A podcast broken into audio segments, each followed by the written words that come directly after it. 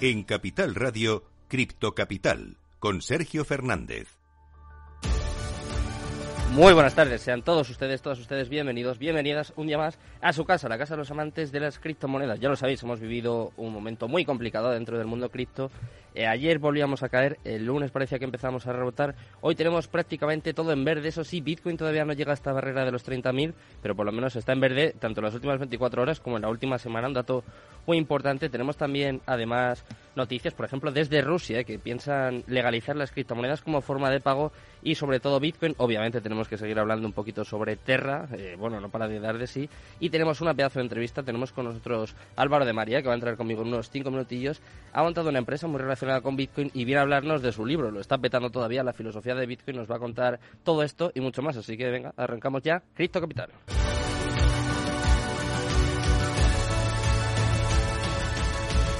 Cripto Capital, el primer programa de criptomonedas de la radio española. Minuto y resultado, top 10.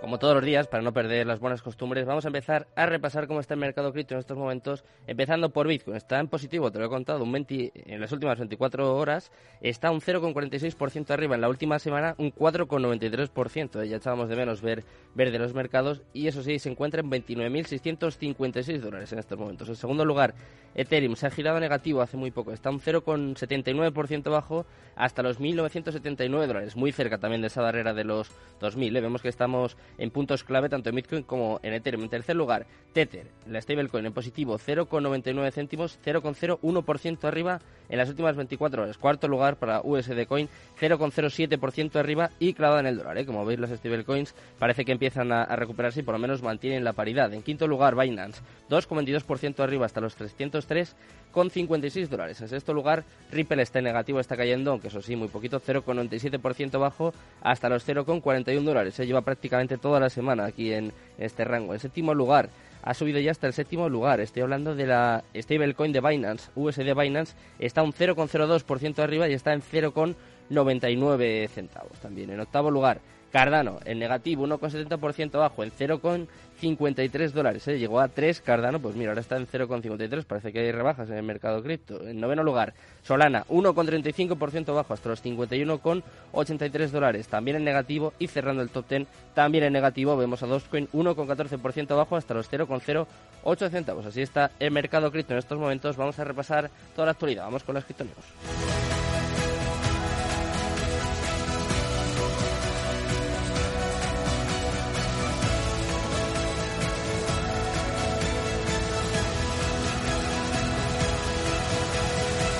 En Capital Radio, Cripto Capital, con Sergio Fernández.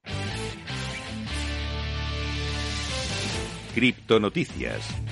Empezamos un día más a repasar la actualidad del mundo cripto y empezamos a hablar de Rusia, que según su ministro dicen que van a legalizar las criptomonedas como forma de pago. Desde el 1 de enero del año pasado las criptomonedas ya son legales en Rusia. Sin embargo, no se pueden usar para comprar bienes o servicios. Rusia promulgó recientemente una nueva ley de criptomonedas que, aunque no cumple con la prohibición anterior, eh, sí que mantiene límites rigurosos sobre el uso de las criptomonedas como forma de pago. Sin embargo, el ministro, el ministro de Industria y Comercio, Denis Manturov, declaró ayer que Rusia tarde o temprano legalizará las criptomonedas como forma de pago, lo que indica que el gobierno y el Banco Central pueden estar acercándose a una resolución. Una noticia bastante bullish. Vamos a seguir hablando del culebrón de Terra, en este caso vamos a seguir hablando de su CEO, Do Kwon, que piensa que Terra renacerá y parece que según la votación oficial hay visos de que esto puede llegar a suceder. El cofundador de Terra, Do Kwon, proporcionó a la comunidad y a los inversores un plan de renacimiento para el ecosistema de Terra, lo que causó una controversia en la comunidad. Esto motivó una votación y lo más probable es que el voto oficial inicie el lanzamiento de Terra 2.0. Según la página de votación en Terra Station,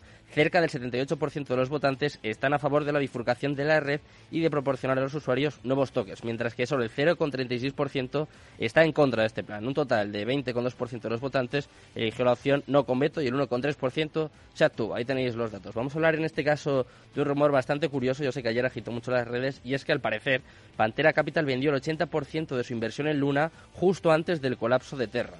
Pantera Capital reconoció haber vendido el 80% de su inversión justo antes de que se produjera este desplome del ecosistema de Terra. Joey Krag es codirector de inversiones de Pantera Capital y señaló que la inversión en Luna ocurrió durante el verano de 2020 tras el debut del token en el mercado. Al percatarse de la crisis y la desvinculación de Terra USD, de la pérdida de la paridad con el dólar, Pantera Capital vendió más de sus participaciones en Luna y se quedó pues prácticamente con un 20% de su inversión. Vamos con la última noticia. En este caso vamos a hablar de uno de los exchanges más importantes del mundo, FTX US en Estados Unidos lanzará el comercio de acciones contra stablecoin. Según el anuncio, FTX Stocks será la primera plataforma que permitirá a los inversores minoristas financiar sus cuentas con monedas estables respaldadas por fiat, como por ejemplo USD Coin.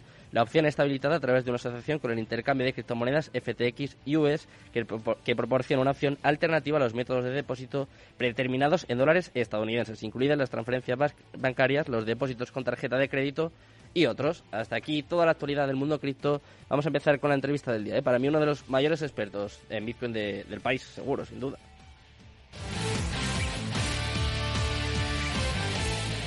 Cripto Capital con Sergio Fernández.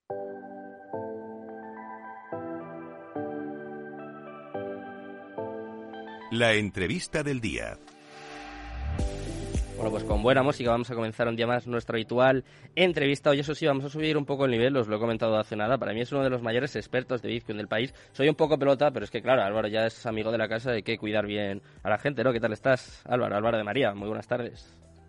Muy buenas, Sergio, ¿cómo estamos? Un placer estar por aquí de nuevo. Muchas gracias por la invitación. ¿Qué tal? Eh, bueno, es una invitación eh, totalmente obligada, ¿no? Porque me acuerdo, me acuerdo en, no sé si fue en la tertulia o en la entrevista que tuve que me dijiste, bueno, estoy maquinando cosas, pronto os voy a contar, voy a sacar algo muy relacionado, ¿no? Con Bitcoin, con las criptomonedas, y parece que ya ha concluido este proceso, ¿no? Ya podemos contar un poquito. ¿Qué has liado? Vamos a, anunciar uno de los proyectos, porque ah, uno. están en tres. Más, ¿eh? O sea, que, que hay, hay más, hay más. ¿Cuántos? ¿Cuántos? ¿Dijiste tres? ¿Puede ser? ¿O me falla la memoria? Puede ser, puede ser que haya tres. Puede ser que haya tres. Vale, vale. Pues hablamos del primero. Es, BTC Consulting, ¿no?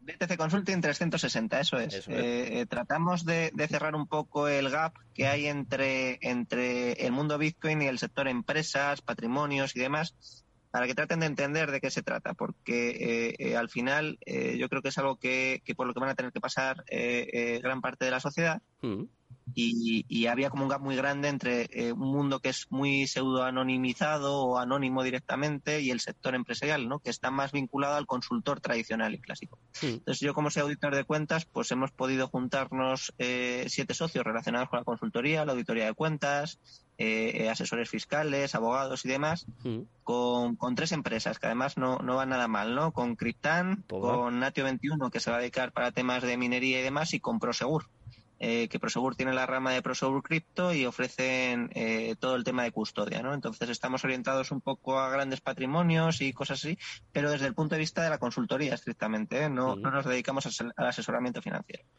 Entonces, eh, para aquellas personas que quieren conocer de qué, eh, de qué va todo esto, pues, pues a eso nos dedicamos y después les, les asesoramos, sí, no en, asesoramiento financiero, sino eh, en los partners o las diferentes opciones que tienen, tanto de compra como de custodia, como de minería, que es un sector realmente interesante para, para los generadores de electricidad.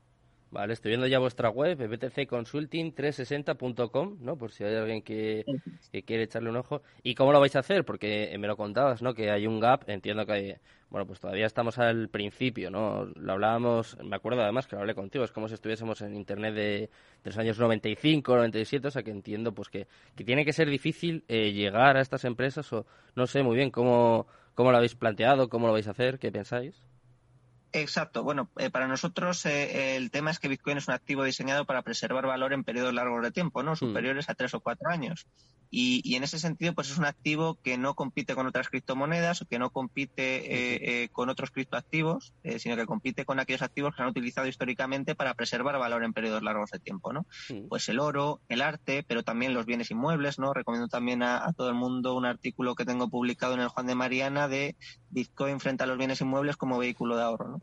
Eh, y especialmente tema de deuda pública, acciones y demás, ¿no? Entonces, eh, es ahí donde queremos entrar a, que la gente comprenda por qué Bitcoin es un bien escaso, es un activo, eh, es un bien presente, es, un, es, o sea, es, un activo real, no, no es un activo financiero ni es otro tipo de cosas, sino que es, es un activo tan físico, tan real, aunque sea intangible, como una piedra.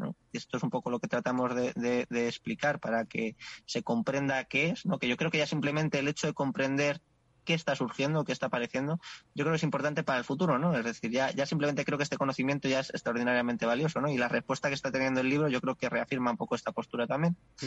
Y, y, pues un poco esa es la idea, ¿no? Es decir, que, que las empresas, eh, los grandes patrimonios vean una opción nueva eh, eh, para diversificar una parte de sus patrimonios que puede ser interesante eh, y que la valoren. O sea, eso ya entrará dentro de su juicio, pero por lo menos que comprendan que, que, esta opción existe, ¿no? Y en qué consiste, de qué trata, y en caso de que quiera adentrarse en, ella, pues nosotros le acompañamos con los, con los mejores eh, parras, ¿no? Entonces, sí que estamos muy vinculados con el sector de la consultoría tradicional e introducimos eh, este, este componente nuevo. Y luego el tema de la minería, que sí que es especialmente interesante para todas aquellas empresas de generación de electricidad, especialmente, ¿no? ¿Y por qué deberían elegir Bitcoin, Álvaro? Porque, claro, eh, me imagino, eh, tiene que ser complicado, ¿no? Eh, a ver, me imagino, habrás hablado o hablaréis con empresas pues que más o menos sepan, ¿no? De qué va esto del mundo cripto, de Bitcoin, que como tú dices, es verdad que por un lado está Bitcoin y por otro el resto de criptos. Pero ¿por qué? ¿Por qué deberían elegir Bitcoin, no sé, como refugio, ¿no? Como un activo de valor, no sé. ¿Por qué es bueno para sus empresas? Sí, eh, lo primero es que ya no solo es que sea bueno o malo, ¿no? sino que se van a tener que enfrentar a ello tarde o temprano. Es imprescindible, ¿no? Lo mejor, es que lo hagan eh, de la mano de gente eh, que conozca bien el sector y, que lo hagan pues cuando antes mejor, porque al final es una ventaja competitiva que, que van a tener frente a sus, a sus adversarios. ¿no? Yo cuando lo planteo, lo planteo en el sentido de eh, que es, eh, es como la pólvora, que ya sabéis perfectamente que me gusta mucho poner este ejemplo. Y en ese sentido, aquel que lo adopta antes tiene mayor ventaja competitiva. ¿En qué sentido en este? no Si realmente es, una, es, es algo que sirve para preservar valor en periodos largos de tiempo de forma superior a sus competidores, aquellos que lo adquieran antes van a tener una ventaja competitiva frente al resto, porque sus empresas van a ser más solventes. Entonces, es una especie de oro digital con muy buenas cualidades dinerarias, que es, eh, pero reduce mucho los costes eh, eh, de custodia, de, almacenamiento y de transmisión. ¿no? Entonces, es muy superior al oro en muchas cualidades y, muy superior a muchos otros activos. Tenemos, por ejemplo, los bienes inmuebles. ¿no? Los bienes inmuebles mm. no son divisibles. Entonces, en el momento en el que tú necesites tirar de tus ahorros, si has ahorrado en bienes inmuebles, tienes que liquidar el bien entero. ¿no?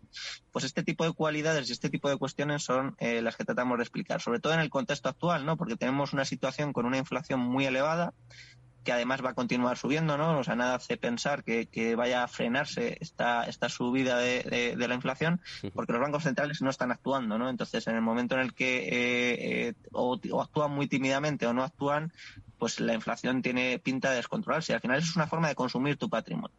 Y Bitcoin es un activo que no depende de terceros. Eh, como decía, es, es, un, el primer y el único activo escaso digital no dependiente de terceros. No hay una empresa a la que puedas ir a llamar, decirles ellos esto está mal, o no hay una empresa que lo pueda manipular, ¿no?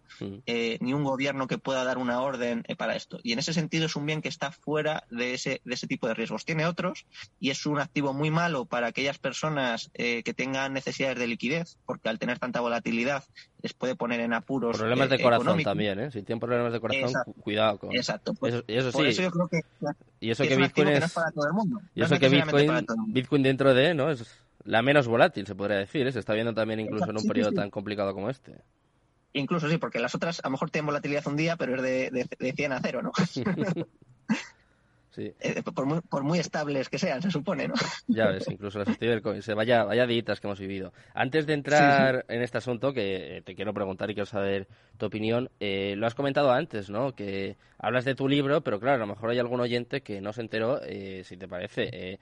Lo voy a contar, lo voy a comentar antes de nada, la filosofía de Bitcoin. Sé que hace un mes, dos meses lo estabas petando, estabas el número uno en, en Amazon, bueno, en prácticamente todas las plataformas. Quiero saber cómo te va, cómo te va a día de hoy. Y de paso, pues, pues un poco de promo, ¿no? con, presentaciones en todos lados. Estuvimos presentando en la Facultad de Derecho de la Complutense, ah, que tuvo muy buena acogida. Voy a estar firmando en la Feria del Libro eh, eh, también en Madrid, el 10 de junio eh, a las 6 de la tarde. Luego, en la caseta 33, por cierto. Me la apunto, ¿eh? están pasando cosas de todo. Eh, en Venezuela hay un club de lectura del libro con más de 130 personas, que es una pasada. Madre mía. En, en Argentina se ha hecho una cadena eh, de préstamo del libro, o sea, la gente va dando el libro a otras personas y lo va firmando según lo va leyendo. está, está siendo una auténtica locura, ¿no? Se presentó también en la Sorbona, bueno, está haciendo una auténtica barbaridad. Entonces, pues nada, si todavía falta alguno por comprar la filosofía de Bitcoin, eh, puede ir a libros.com o Amazon perfectamente y comprar. Vale, bueno, pues... inglés, Malaznak, eh, en todos estos sitios está.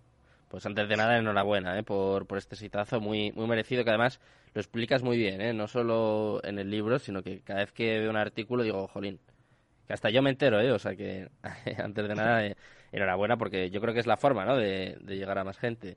Eh, quiero saber tu opinión, Álvaro, te tengo que preguntar, porque claro, lo comentábamos. ¿Qué pasa, no? ¿Qué pasa ahora? Hasta las stablecoins se caen. Un proyecto que estaba dentro del top ten, si no me equivoco, estaba séptimo, octavo. No sé hasta qué punto llega a estar Terra, pero seguro que entre los siete, seis primeros, eh, de repente pasa de 100 a cero. Y sin embargo, Bitcoin parece que se mantiene cerca de los 30.000. Quiero saber tu opinión primero del mercado cripto y luego de Bitcoin, ¿no? que quizás una vez más ha hecho como una prueba de, de su fortaleza, de su resistencia.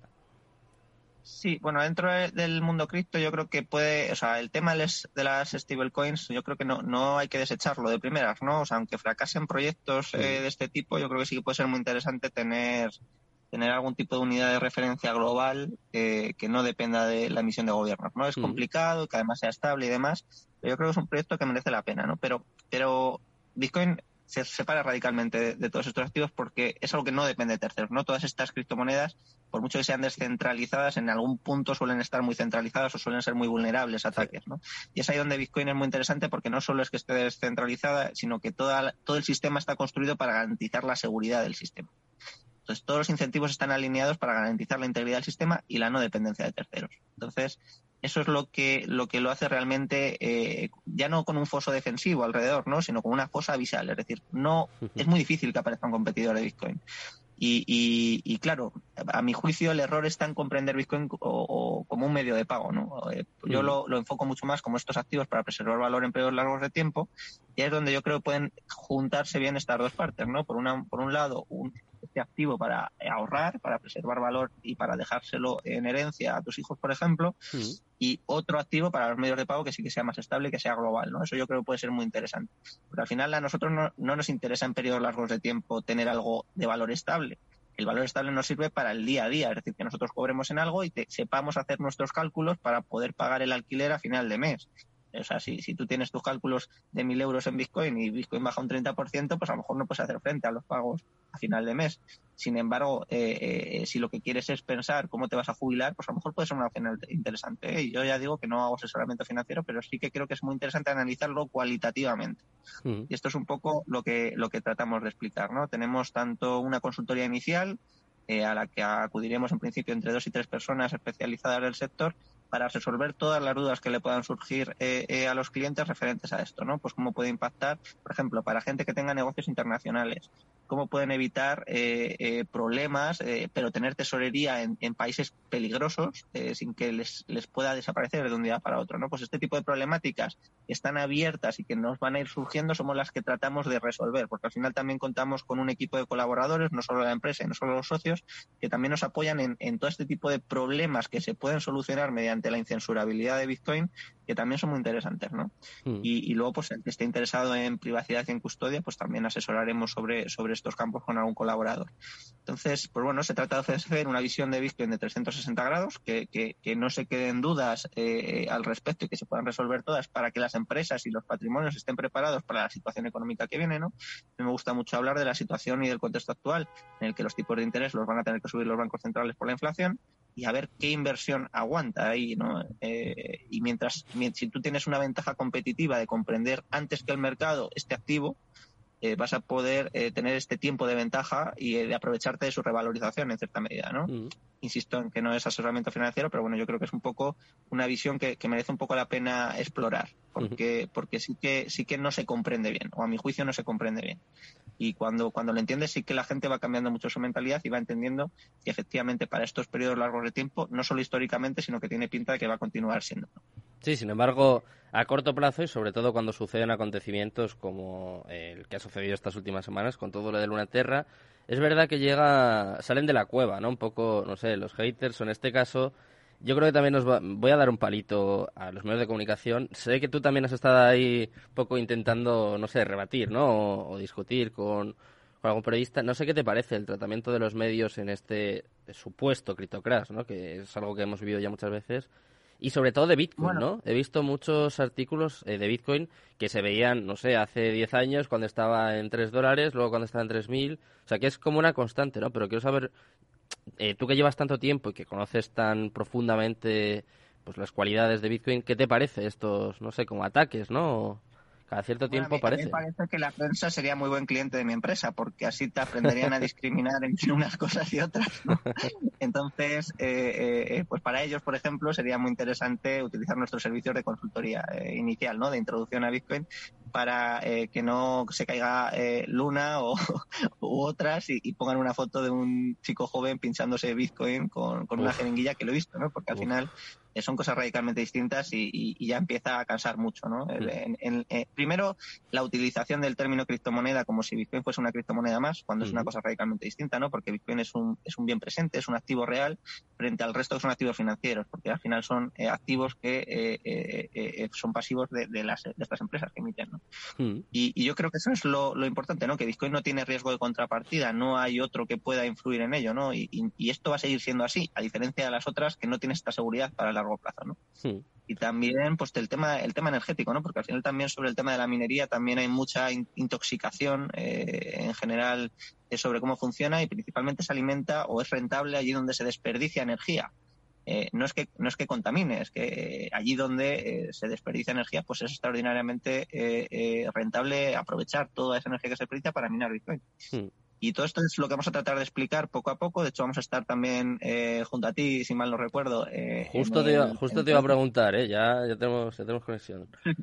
¿Sí? En el Colegio de Ingenieros, eh, el, el, 2 de junio, ¿verdad? Junto a Adolfo Contreras. El 2 de junio y estaremos hablando ahí también de minería especialmente y de qué es Bitcoin para que para que se, se, enfoque un poco cómo puede cambiar tanto el sector energético como nuestras relaciones económicas y sociales, ¿no? Que yo creo que, es lo más interesante y para lo que hay que prepararse, que uno cada uno elige el momento en el que quiere prepararse.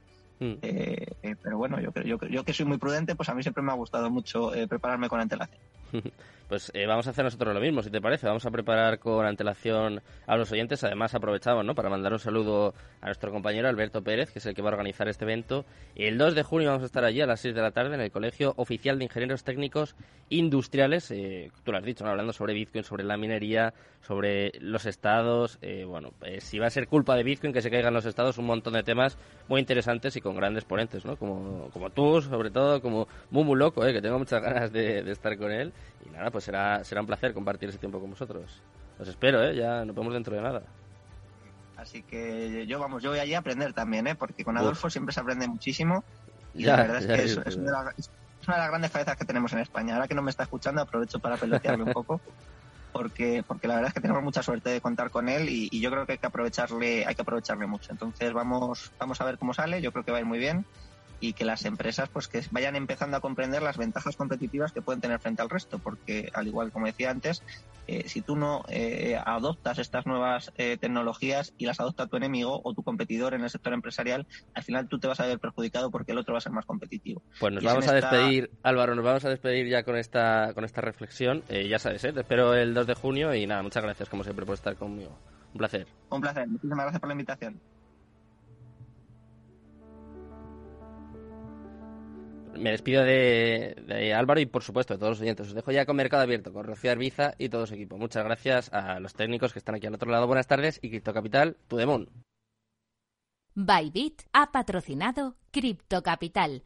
Lleva tu trading al siguiente nivel. Capital Radio Madrid, 103.2. Nueva frecuencia, nuevo sonido. Esto te estás perdiendo si no escuchas a Rocío Arbiza en Mercado Abierto. Antonio Peñalver, consejero delegado de Sopra Esteria en España. Nuestros jóvenes pues prefieren estudiar otras cosas que, ingenierías, a pesar de que en un futuro cercano o inmediato pues tendrían muchísimas mejores previsiones de, trabajo real que con otras profesiones. Entonces hay una, hay, una acción de divulgación y de culturización e intentar pues atraer a estos jóvenes en edades tempranas antes de que decidan que ya no les gustan las matemáticas, que quizá es a los 12, 13 años y, y es aquí donde creo que hay que hacer el esfuerzo para que no lo descarten ya en edades muy tempranas. Mercado Abierto con Rocío Arbiza.